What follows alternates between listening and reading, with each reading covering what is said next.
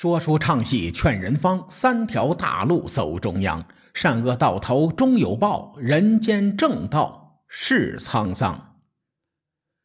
上期节目我们说了魏惠王即位时的一场权谋，这期咱们接着往下说。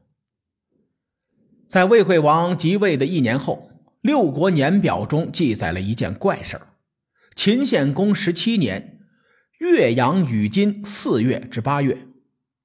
金在古代是金属或者金属粉末。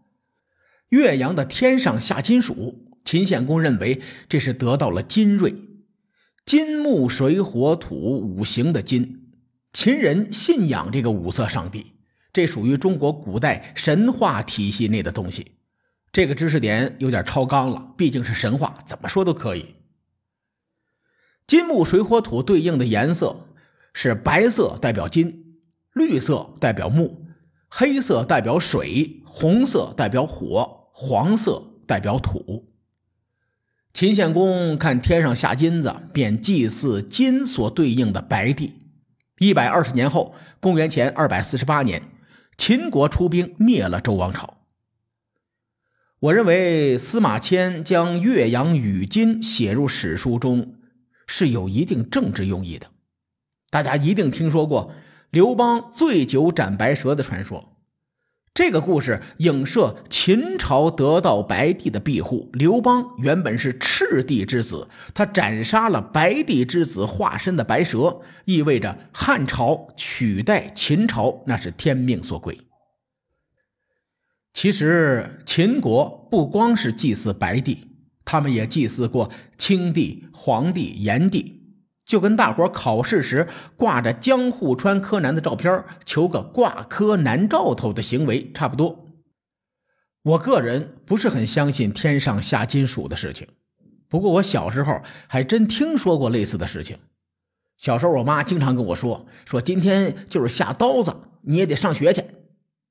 言归正传啊，咱们说回秦国，秦献公一直谋求收复河西之地。因此，他一直关注这三晋的动向，尤其是魏国的动向。在这段时间，三晋以及齐国之间的攻伐淋漓尽致地展现了战国的特点，彼此之间打的是红尘滚滚。魏武侯去世后，魏国内乱，而后三晋陷入混战，而且中原的混战并非仅局限于三晋内部，在浊泽之战后。魏惠王在平阳击败赵军，次年在马陵击败韩军，这两个地方都在魏国的国境之西，尤其是马陵这个地方在齐国和魏国的边境，与韩国不接壤。魏韩两军在这里交战，说明背后有很多不为人知的故事。与此同时，赵成侯还出兵伐齐，并且打到了齐国的长城之下。在岳阳天上下金属的这一年，齐国出兵攻打魏国的关地，观看的观。据考证，这里的关地便是关泽，位于赵、齐、魏三国之间，而且距离赵敬侯修筑的刚平城不远，在马陵的西侧。也就是说，齐国出兵关泽，必须先经过马陵，魏国不得已先出关泽求和。魏国失去关泽，就意味着他们无法控制关泽以东的大片土地。由此可见，内乱和连年混战让魏国难以挽回的继续衰落下去。魏国的衰落让秦献公看到收复河西之地的希望。公元前三百六十六年，沉寂许久的秦军再次挥兵东进。此后几年内，秦魏之间展开了激烈的争夺河西之战。魏惠王面对来势汹汹的秦军，他企图在武都修筑城池防守。武都就是武城，在今天陕西省华县以东。秦献公秣兵立马近二十年，实力不容小觑。在秦军如潮的攻势下，武城很快就失守了。魏惠王见势不妙，与韩义侯在翟阳会谈，商议共抗秦军的事情。随后。魏韩两军与秦军战于洛阴，洛阴位于今天陕西省大荔县东南，距离武城不远。最终，秦军以一敌二，出人意料的战胜了魏韩联军。在洛阴失守的同一年，龙门河水连续三日发洪。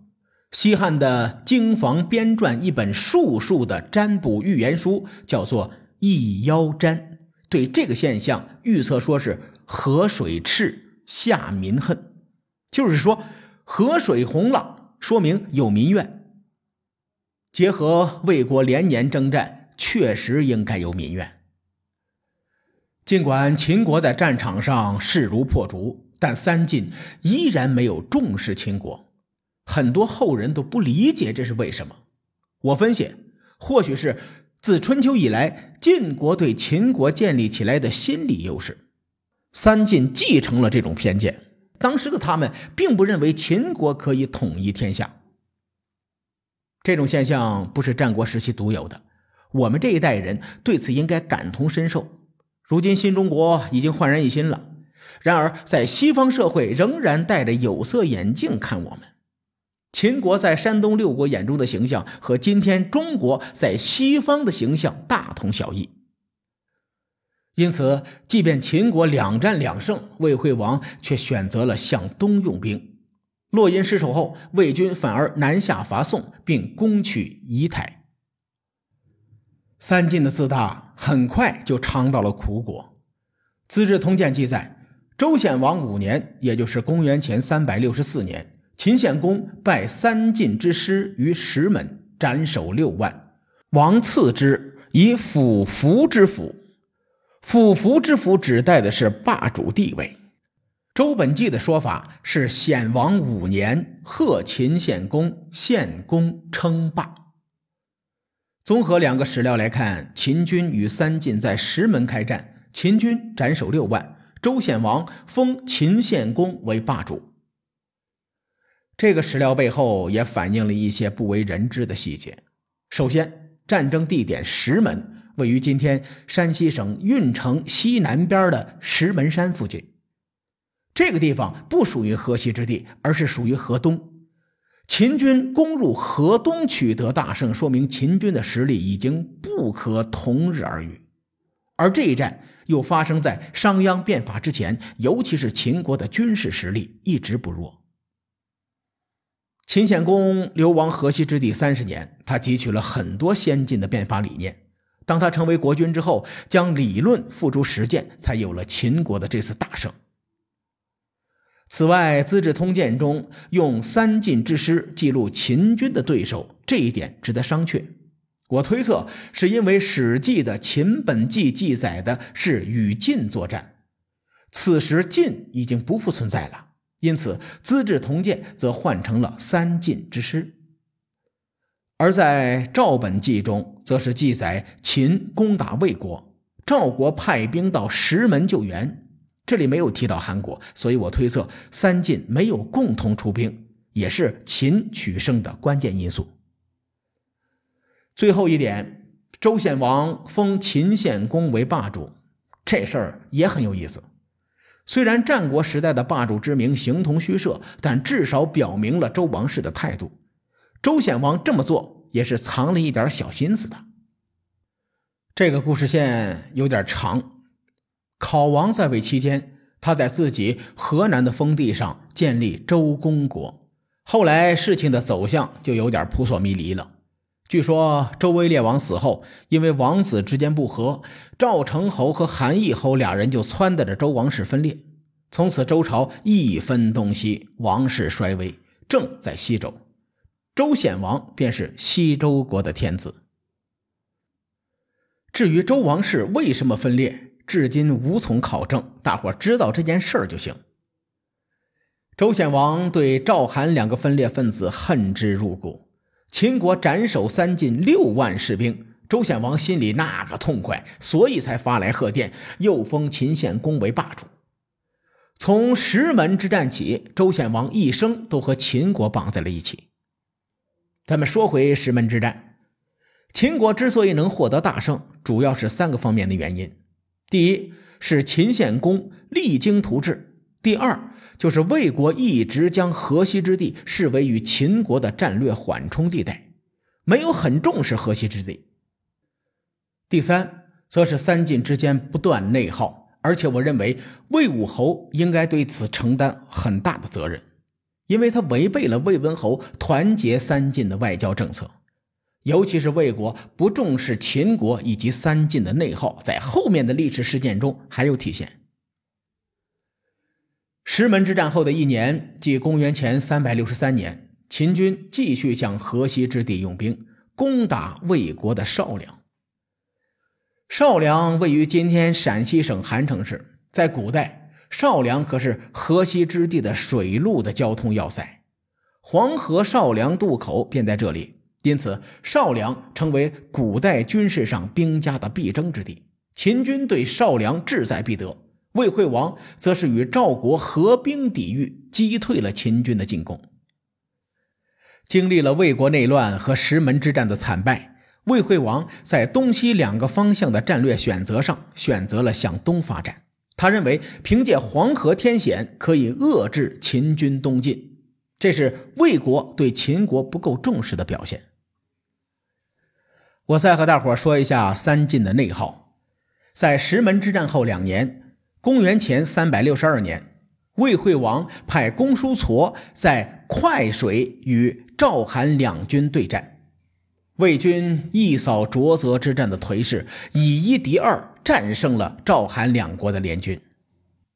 另外，两年前石门之战中，三晋被秦军斩首六万。一年前的魏军、赵军联合抵抗秦军，这才仅仅两年时间，赵、魏、韩三国又打起来了。